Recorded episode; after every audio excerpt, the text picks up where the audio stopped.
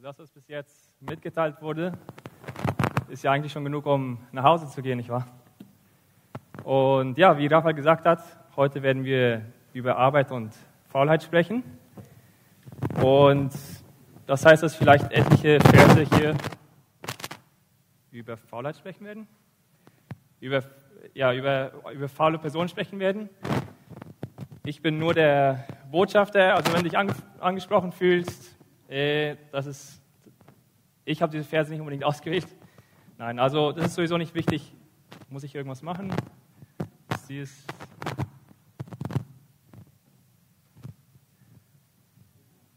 Oder ja, ist auch gut. Ja, also mir wurden diese Verse zugewiesen. Wenn dich angesprochen fühlst, dann liegt das ja vielleicht an etwas. Und wenn nicht, dann preis Gott. Und äh, es gibt ja auch viele gute und ermutigende Verse. Der König Salomo, der weiseste Mann, der je gelebt hat, der hat die folgenden Gedanken gehabt in, im Buch, Buch Prediger. Buch Prediger 3, 9 bis 10. Was also hat der Mensch davon, dass er sich abmüht? Ich habe mir die Arbeit angesehen, die Gott den Menschen gegeben hat, damit sie sich damit plagen. Ein bisschen später sagt er, der Mensch müht sich mit seiner Arbeit ab, damit er genug zu essen hat. Doch nie wird er richtig satt. Also, wir alle kennen die Last der Arbeit. Und wir wissen auch, dass wir nicht immer die Ergebnisse erhalten, die wir erwarten oder die wir vielleicht bekommen sollten von unserer Arbeit. Und warum hat Gott uns dann eigentlich geschaffen, um diese Last auf uns zu legen? Warum hat Gott das nicht einfach so gemacht, dass die Engel uns bedienen und dass wir alles Essen bekommen und dass wir nichts machen müssen, wie reiche Könige, die nicht arbeiten brauchen, obwohl Könige auch arbeiten natürlich, aber werden auch bedient. Oder wenn es nicht die Engel sein sollten, weil sie dann auch arbeiten müssen, könnte es auch der Wind sein. Also warum müssen wir arbeiten? Und warum ist die Arbeit auch oft eine Last? Damit wir ein bisschen mehr über die Arbeit verstehen, will ich mit 1. Mose anfangen. Denn da sehen wir, wer ganz am Anfang zuerst gearbeitet hat. Also für Gott, er ist ewig da. Das ist nicht der Anfang für ihn, aber das ist das Erste, was wir von Gott lesen. Und das Erste, was es über Gott sagt, ist, am Anfang schuf Gott Erde, Himmel und Erde. Also das Erste, was wir von Gott lesen, ist, dass er arbeitet, dass er, dass er den Himmel und die Erde geschaffen hat. Und dann schafft er den Himmel, das trockene Land, das Meer, den Mond, die Sterne, die Sonne, die Vögel und die Fische. Und dann sagt er, und segnet sie und sagt, seid fruchtbar und vermehrt euch. Die Wassertiere sollen die Meere füllen und die Vögel sich auf, das er auf der Erde vermehren. So endet der fünfte Tag und am sechsten Tag schuf er noch die Tiere, die auf dem trockenen Land leben und auch am Ende noch die Menschen. Und die Menschen hat er als sein Bild, in sein Ebenbild geschaffen. Es steht geschrieben, als Mann und, und als Frau schuf er sie. Und Gott segnete die Menschen und sagte zu ihnen, seid fruchtbar und vermehrt euch, bevölkert die Erde und nehmt sie in Besitz, herrscht über die Fische im Meer, die Vögel am Himmel und alle Kriechtiere. Weiter sagte Gott, als Nahrung gebe ich euch alle samentragenden Pflanzen auf der Erde sowie die Früchte aller Bäume. Gott segnete die Menschen. Gott segnete die Menschen und er sagt genau das, was er auch zu den Tieren, also zu den Vögeln und den Fischen gesagt hat. Bevölkert die Erde, also seid fruchtbar und vermehrt euch. Aber dann sagt er auch, herrscht über die Fische im Meer, die Vögel am Himmel und alle Kriechtiere und nimmt die Erde in Besitz. Also das ist etwas Besonderes für uns Menschen und das ist Teil unserer Arbeit. Und Teil unserer Arbeit ist auch, uns zu vermehren und die Erde zu bevölkern, also unsere Familie. Und ganz wichtig ist auch, dass wir als Gottes Ebenbilder geschaffen wurden. Also was heißt es, ein Ebenbild zu sein oder ein Bild zu sein? Das ist so wie ein Spiegel das Bild widerspiegelt. So sollen wir auch widerspiegeln, wer Gott ist. Und in allem, was wir machen, sollen wir Gott widerspiegeln. Sein Charakter, seine Liebe. Und wie, wir sollen so arbeiten und die Erde so bevölkern, die Erde so in Besitz nehmen und so herrschen, wie er herrscht. Also es ist ein Segen, nicht in erster Linie eine Last, arbeiten zu können. Das ist Teil, das ist ein wesentlicher Teil unserer Menschheit und das ist ein wesentlicher Teil von unserer Berufung. Und nur ein paar Nebenpunkte, also die Erde bevölkern. Heutzutage etliche Personen sprechen davon, dass es ähm, eine Übervölkerung gibt. Aber Gott hat uns von Anfang an gesagt, wir sollen die Erde bevölkern. Und eher ist es ein Problem, wenn Nationen nicht genug Bevölkerung haben und eine Veralterung der Bevölkerung erleben. Und das andere auch, die Erde in Besitz nehmen und die Tiere herrschen. Heutzutage wird viel über den Klimawandel gesprochen und über die Verantwortung der Menschen. Und ich werde nicht zu viel darüber sagen, weil es gibt bestimmt an beide Seiten dieser Diskussion Extreme. Aber was klar ist hier, ist, dass wir die Verantwortung haben, in dieser Erde, auf dieser Erde zu arbeiten und sie in Besitz zu nehmen und dass Gott uns Macht über oder eine Verantwortung über der Welt gegeben hat und über den Tieren und wir das als Ebenbilder Gottes machen sollen.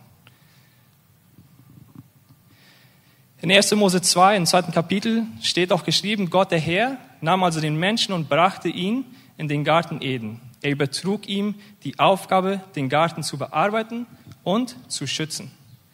Also nicht einfach nur die Erde zu zerstören, sondern sie zu schützen. Und da ist schon eine Wahrheit dran, dass wir als Menschen eine Verantwortung haben, wie wir, wie wir diese Arbeit machen. Aber dann kommt auch noch der Fluch. Adam und Eva haben gesündigt, so wie wir auch alle gesündigt haben. Sie haben Gott nicht gehorcht und dadurch ist die Beziehung zwischen Gott und dem Mensch zerbrochen worden. Und dann sagt, dann sagt Gott zu, zu Adam, von nun an wird der Ackerboden deinetwegen unter einem Fluch stehen.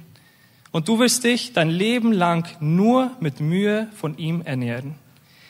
Er wird mit Dornen und Disteln übersät sein, trotzdem wirst du von dem leben müssen, was auf deinen Feldern wächst. Mit Mühe und Schweiß wirst du mir dein Brot, dein Brot erarbeiten und am Ende wirst du wieder zur Erde zurückkehren, aus der du gemacht wurdest. Denn Staub bist du und zu Staub sollst du wieder werden. Also am Anfang war die Arbeit, die Gott uns gegeben hat, nur ein Segen. Und Gott hat uns alles gegeben, einen schönen Garten, und wir sollten diesen Garten erweitern. Wir sollten die Erde bevölkern. Aber nur wegen der Sünde ist diese Arbeit jetzt auch zu einer Last geworden. Und wegen der Sünde ist es gerade schwerer, dieselben Ergebnisse zu bekommen, die wir sonst bekommen hätten. Und wenn wir auch über die Arbeit sprechen, dann ist es ganz wichtig zu verstehen, welche sind die Konsequenzen und die Belohnungen der Arbeit und der Faulheit. Und es gibt jetzt etliche Punkte, die ich erwähnen will. Und damit kommen wir auch zurück zur Frage von König Salomo. Also was hat der Mensch davon, dass er sich abmüht? Was hat der Mensch davon? Zuerst lese ich mal Sprüche 2013. Im zweiten Teil, da steht geschrieben, mach deine Augen früh genug auf, dann hast du reichlich Brot zu essen. Also das ganz Erste, und das lesen wir ja auch schon in, in 1. Mose, dass unsere Arbeit mit Essen zu tun hat. Und die erste Belohnung ist ganz einfach, etwas zum Essen zu haben. Oder auch ein bisschen allgemeiner, das zu haben, was wir brauchen, um zu leben. Und das heißt auch, dass wenn wir nicht arbeiten, die Gefahr besteht, dass wir nicht alles haben werden, was wir brauchen, um zu überleben. Und auch der erste Teil, ich fing jetzt vom zweiten Teil ein, aber der erste Teil von Spruch 20, äh, Sprichwort 20, 13, da steht geschrieben, liebe nicht den Schlaf, damit du nicht verarmst. Liebe nicht den Schlaf, also pass auf, dass du nicht die Gewohnheit hast, zu verschlafen. Und das ist nicht nur für dich persönlich wichtig, sondern auch für deine Familie, so wie wir von auch schon 1. Mose schon gelesen haben, uns zu vermehren, das ist auch Teil unserer Verantwortung und das können wir auch ganz klar in 1 Timotheus 5.8 lesen. Und dann ein weiteres Sprichwort, 6, 6 bis 11, da steht geschrieben, beobachte die Ameise, du Faulpelz. Nimm ihr Verhalten zum Vorbild, damit du weise wirst. Sie hat keinen Anführer, keinen Aufseher oder Vorgesetzten. Und doch sorgt sie im Sommer für ihre Nahrung und sammelt in der Erntezeit ihre Vorräte ein. Wie lange willst du, Faulpelz, noch liegen bleiben? Wann stehst du endlich auf? Ein bisschen will ich noch schlafen, sagst du. Nur ein kleines Nickerchen halten. Mal kurz die Hände in den Schoß legen und mich ausruhen. Und da ist schon die Armut in Armarsch. Und die Not überfällt dich wie ein bewaffneter Mann. Also viel kann man von einer Ameise lesen. Eine, eine Ameise, die nicht, wo man sagen, die, die gleiche Wichtigkeit hat wie Menschen. Aber diese Ameise, die macht ein paar Sachen richtig. Die erste Sache, die die richtig macht, ist, dass sie keinen Chef braucht, um zu arbeiten. Sie braucht nicht diesen bekannten Seguimiento in der Arbeit, dass jemand immer nachfragt, hast du das schon gemacht? Nein, ich habe es noch nicht gemacht, weil ich diese andere Arbeit habe. Wie weit bist du gekommen? Wie kann ich dir helfen? Und nur wenn jemand nachfragt, dann arbeite ich. Und wenn, mir, wenn niemand danach fragt, dann, dann brauche ich das ja nicht machen, weil das, das sieht ja auch keiner, das merkt keiner. Also die Ameise, die ist davon nicht abhängig, dass jemand andere der Ameise sagt, dass sie arbeiten soll, sondern, sondern sie arbeitet für sich selbst. Und sie arbeitet während der Erntezeit. Also sie arbeitet in der richtigen Zeit und sie bereitet sich vor für den Winter. Das heißt für uns, dass wir die, die, die Chancen nutzen sollen, die wir heutzutage haben. Weil vielleicht kommt noch mal ein Winter. Heutzutage, viele von uns, wir arbeiten schon nicht mehr, unsere Arbeit ist nicht so abhängig vom Winter und vom Sommer, viele doch auch noch. Aber wir haben alle ab und zu mehr Chancen, ab und zu weniger Chancen im Leben. Und wir sollten die Chancen nutzen, wenn sie kommen, damit wir vorbereitet sind für die Zeiten, wo wir nicht die gleichen Chancen haben. Und da ist auch eine starke Warnung, sich nicht selber zu überreden, dass ich mich nur ein bisschen ausruhen will. Das ist gefährlich. Nur noch eine Episode Netflix schauen. Nur noch ein bisschen mein Handy bleiben. Und plötzlich, mir ist es auf jeden Fall passiert, gehen zehn Minuten vorbei, eine Stunde oder mehrere Stunden sogar.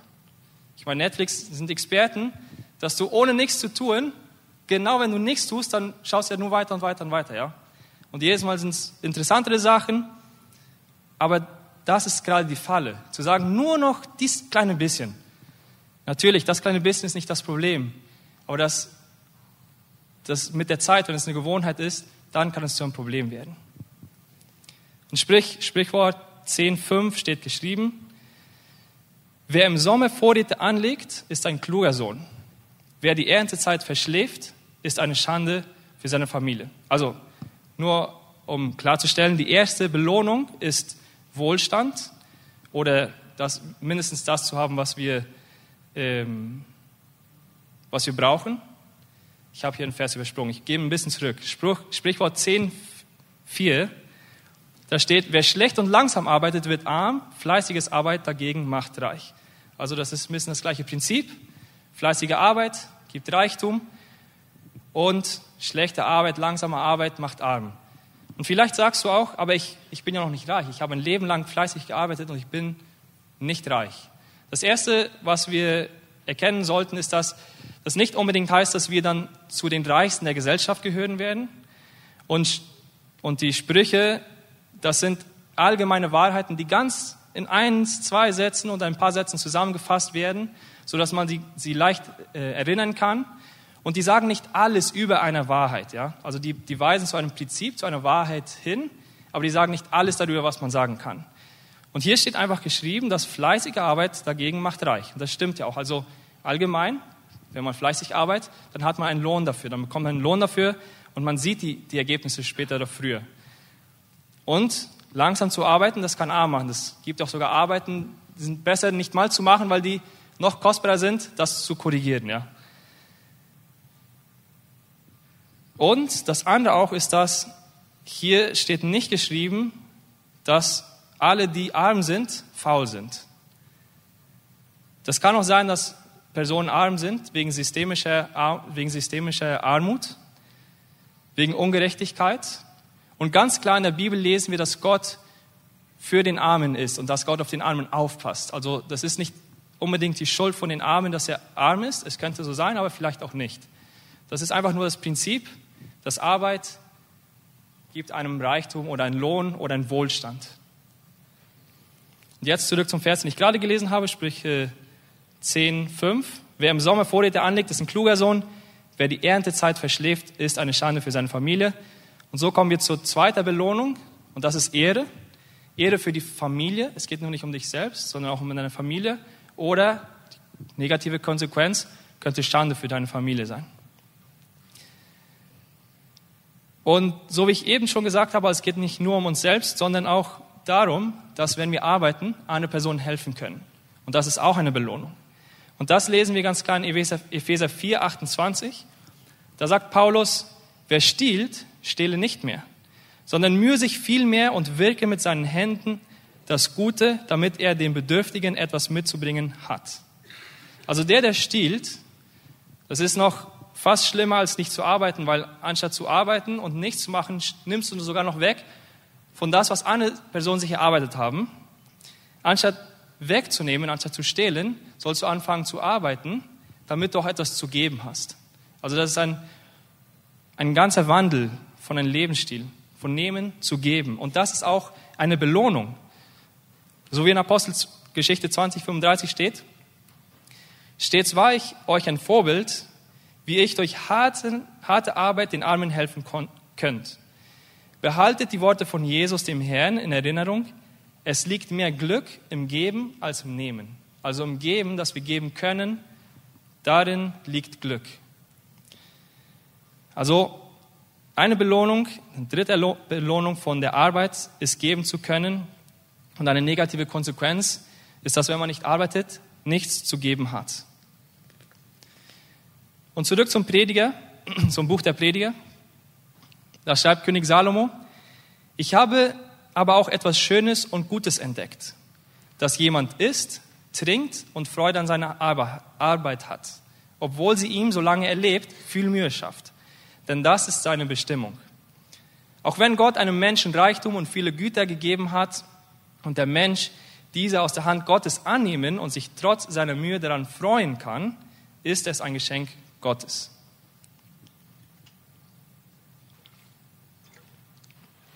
Also es ist ein, eine Belohnung, die von Gott kommt und wir sind davon von Gott abhängig, ist uns an unserer Arbeit freuen zu können und an dem Lohn von unserer Arbeit freuen zu können, das genießen zu können, zu essen, zu trinken und uns an unserer, Freude, an unserer Arbeit freuen und an einer Belohnung der Freude, der Belohnung der Arbeit.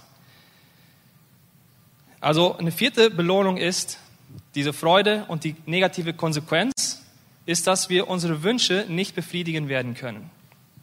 Da steht in Sprüche 13, 4, wo sagt, faule Menschen wollen viel und bekommen wenig. Sie wollen viel, sie haben Wünsche, aber sie bekommen wenig. Diese Wünsche werden nicht befriedigt. Doch wer fleißig ist, dem wird das gut gehen und er wird zufrieden sein. Also Zufriedenheit ist auch ein Lohn, eine Belohnung von unserer Arbeit. Aber die Belohnung unserer Arbeit, die ist nicht nur für diese Zeit hier in dieser Erde, sondern wir bekommen auch eine ewige Belohnung. Und dies können wir an, in, in Matthäus 25 lesen, im Gleichnis von den drei Dienern oder den anvertrauten Talenten. Jesus sagt, dass der Himmelreich, dass man Himmelreich auch verstehen kann an, diesem, an einem Beispiel, den er selbst erzählt hat. Und er erzählt ein Beispiel von einem Mann, der auf eine Reise gehen wird. Und er ruft all seine Diener, es sind drei Diener, und er gibt jeden einzelnen Diener Beutel Geld, je nach, je nach jeder Fähigkeit. Den einen gibt er zehn, den anderen fünf, den anderen, oder fünf, zwei und eins, ein Beutel Geld und sagt zu ihnen, okay, arbeitet damit und, und geht auf Reise. Und der, der erste Diener, der fünf bekommen hat, und der zweite Diener, der zwei Beutel bekommen hat, die fangen sofort an zu arbeiten und verdoppeln das Geld. Die kriegen, die kriegen fünf und, und zwei Beutel dazu. Aber der dritte Diener, der nur einen Beutel bekommen hat, der hat Angst vor seinem Herr. Der sagt, der Herr, ich weiß nicht, was er machen wird, ich will es nicht riskieren, also er hat ein Loch gegraben und hat es einfach vergraben. Dann kommt der Herr zurück nach einer langen Reise und, und spricht mit seinen Dienern und fragt ihn also, was habt ihr gemacht? Sie sollen berichten, was sie mit dem Geld gemacht haben. Und der erste Diener und der zweite Diener beide sagen, ja, also du hast mir fünf anvertraut, du hast mir zwei anvertraut und ich habe das verdoppelt. Und Gott, also der Herr, der repräsentiert Jesus, der sagt zu ihnen, gut gemacht, mein guter und treuer Diener. Über weniges warst du treu, über vieles werde ich dich setzen. Lass uns miteinander feiern. Also, sie werden, ihre, ihre Belohnung ist Lob und Anerkennung vom Herr, von Jesus, wenn er zurückkommt. wenn diese Zeit vorbei ist, von der Conny eben gesprochen hat.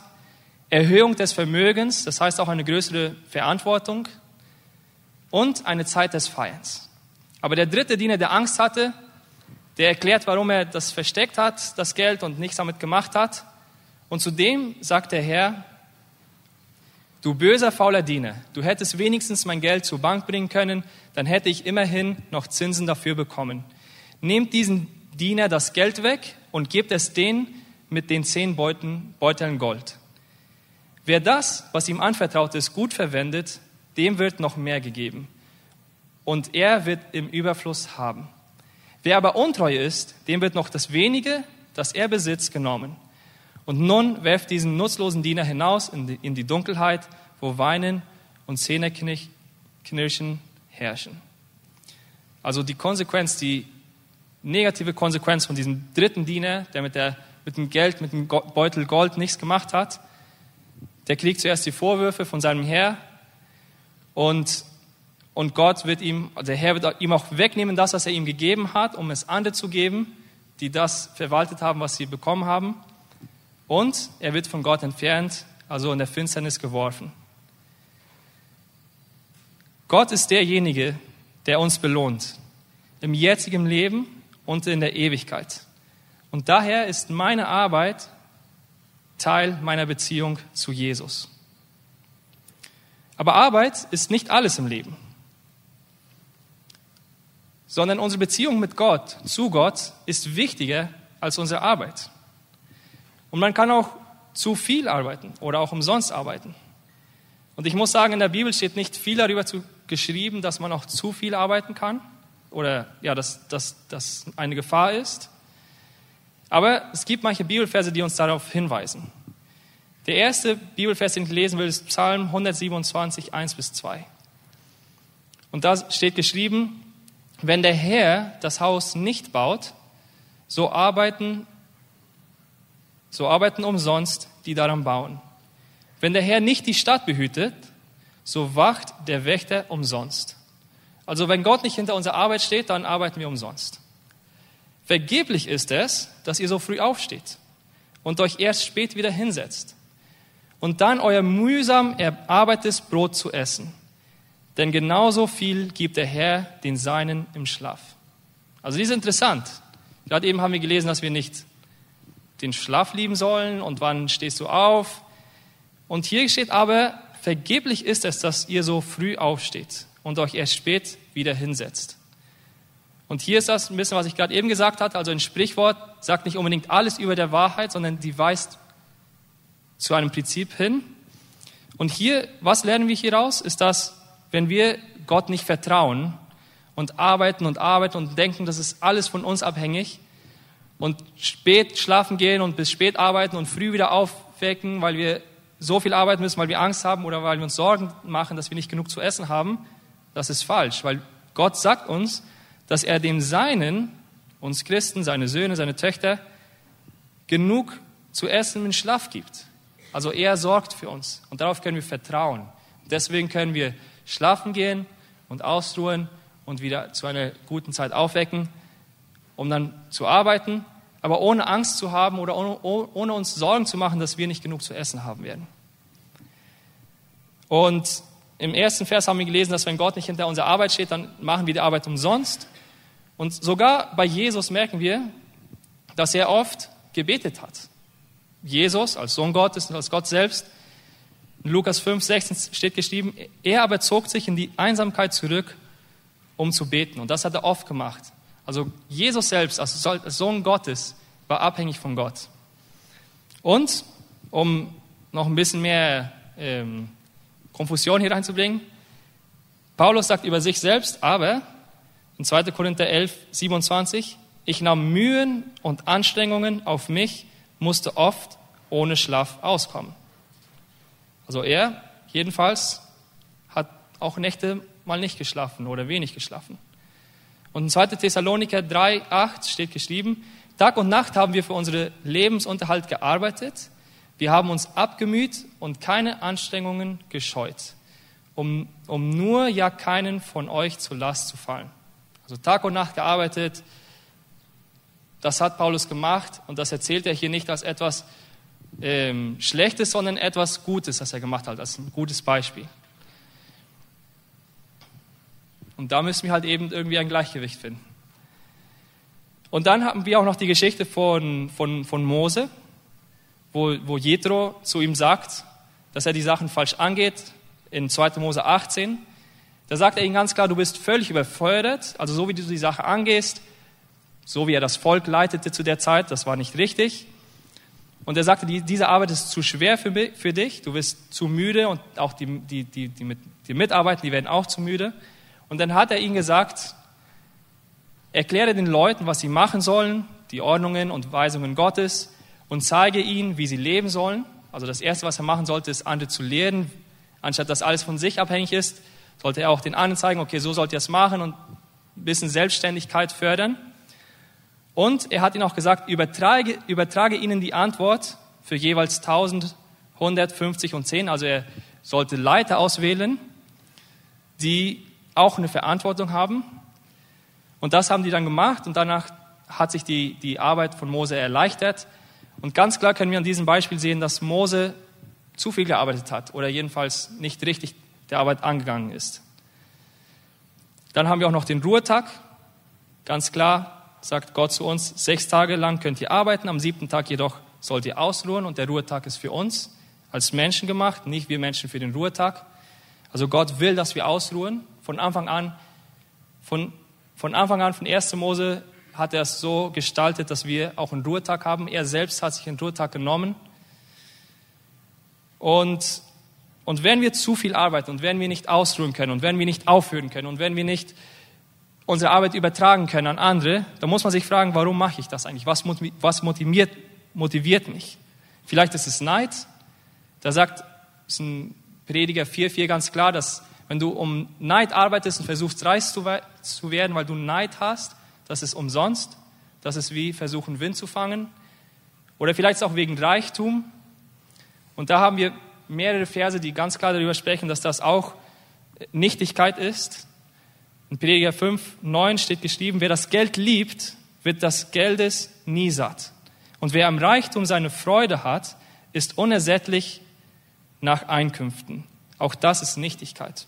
Du wirst nicht satt werden davon. Wenn dein Ziel, wenn deine Motivation ist, reich zu werden, dann wirst du nicht zufrieden sein. Auch wenn du reich wirst, wirst du trotzdem nicht zufrieden sein. Vielleicht setzt du dich ein Ziel, so viel Geld will ich haben, du wirst das Geld auch vielleicht bekommen und du wirst aber trotzdem nicht zufrieden sein. Besser eine Hand, sagt auch Prediger 4,6, besser eine Hand voll Ruhe als beide Fäuste voll Mühe und Haschen nach Wind. Wenn du einfach nur arbeitest, weil du reich sein willst und das deine Hauptmotivation ist, dann ist es besser, dass du nicht so viel arbeitest. Dann wirst du mehr Ruhe haben und sogar so dein Leben besser mehr genießen. Und das Schlimmste ist aber, dass es uns von Gott trennen kann, wenn wir nicht die richtige Motivation haben und nach Reichtum, dass, wenn das unsere Hauptmotivation ist. Ein Mensch kann nicht zwei Herren dienen. Für den einen wird er sich ganz einsetzen und den anderen wird er verachten. Ihr könnt nicht Gott dienen und zugleich den Mammon oder das Geld, den Besitz. Also die Gefahr ist, besteht da, dass wenn wir, wenn uns Reichtum motiviert, dass wir uns von Gott trennen. Und wenn uns das nicht motivieren soll, was soll uns dann motivieren? Kolosser 3, 23, 24. Worum auch immer ihr eure Arbeit besteht, tut sie mit ganzer Hingabe, denn letztlich dient ihr nicht Menschen, sondern den Herrn. Und dies hat Paulus zu Sklaven gesagt. Auch wenn Sklaven, die tatsächlich für Personen arbeiten und nicht wirklich eine Auswahl haben, was sie machen können und wie lange die arbeiten, trotzdem sollen sie es nicht für den Menschen machen, sondern für den Herrn, für Gott. Ihr könnt sicher sein, dass ihr von ihm eine, einen, einen Lohn bekommt, das Erbe, das im Himmel für euch bereithält. Darum dient ihm Christus dem Herrn. Also ganz klar, unsere Motivation soll, soll sein, Christus zu dienen. Aber, und jetzt komme ich noch zum Ende. Und diese, ich erzähle noch diese letzte Geschichte, damit uns das ganz, dieser Punkt wirklich klar wird. Lukas 10, 38, 42. Da ist Jesus mit, mit Maria und mit Martha im Haus. Und, und Martha fängt an zu arbeiten, fängt an, das Haus zu putzen, fängt an, das Essen vorbereiten oder was auch immer sie macht, damit die Gäste sich gemütlich fühlen und, und sich wohlfühlen. Und dann sagt sie zu Jesus, Herr, findest du es richtig, dass meine Schwester mich die ganze Arbeit allein tun lässt? Sage ich dir, ich dir doch, sie soll mir helfen. Sag ihr doch, sie soll mir helfen. Also Martha, die findet daran einen Anstoß, dass Maria da nur sitzt und nicht arbeitet und dass sie alle Arbeit macht. Aber Jesus antwortet zu Martha und sagt, Martha, Martha, erwiderte der Herr, du bist wegen so vielen, vielen Sorgen und Unruhe, aber notwendig ist nur eines. Maria hat das Bessere gewählt und das soll ihr nicht genommen werden. Also was am Anfang haben wir über die, die fünf, die zehn Jungfrauen gesprochen und die, die fünf, die nicht fertig waren für Jesus, für wenn, für wenn Jesus zurückkommt. Und das kann auch mit uns passieren, wenn wir so sehr arbeiten und arbeiten und glauben, dass die Arbeit das Wichtigste ist, dass wir Jesus verpassen. Und darauf sollten wir aufpassen, dass wir uns, dass wir uns immer daran erinnern, dass meine Arbeit ist Teil meiner Beziehung mit Gott, mit Jesus. Aber meine direkte Beziehung mit ihm ist wichtiger als meine Arbeit. Amen.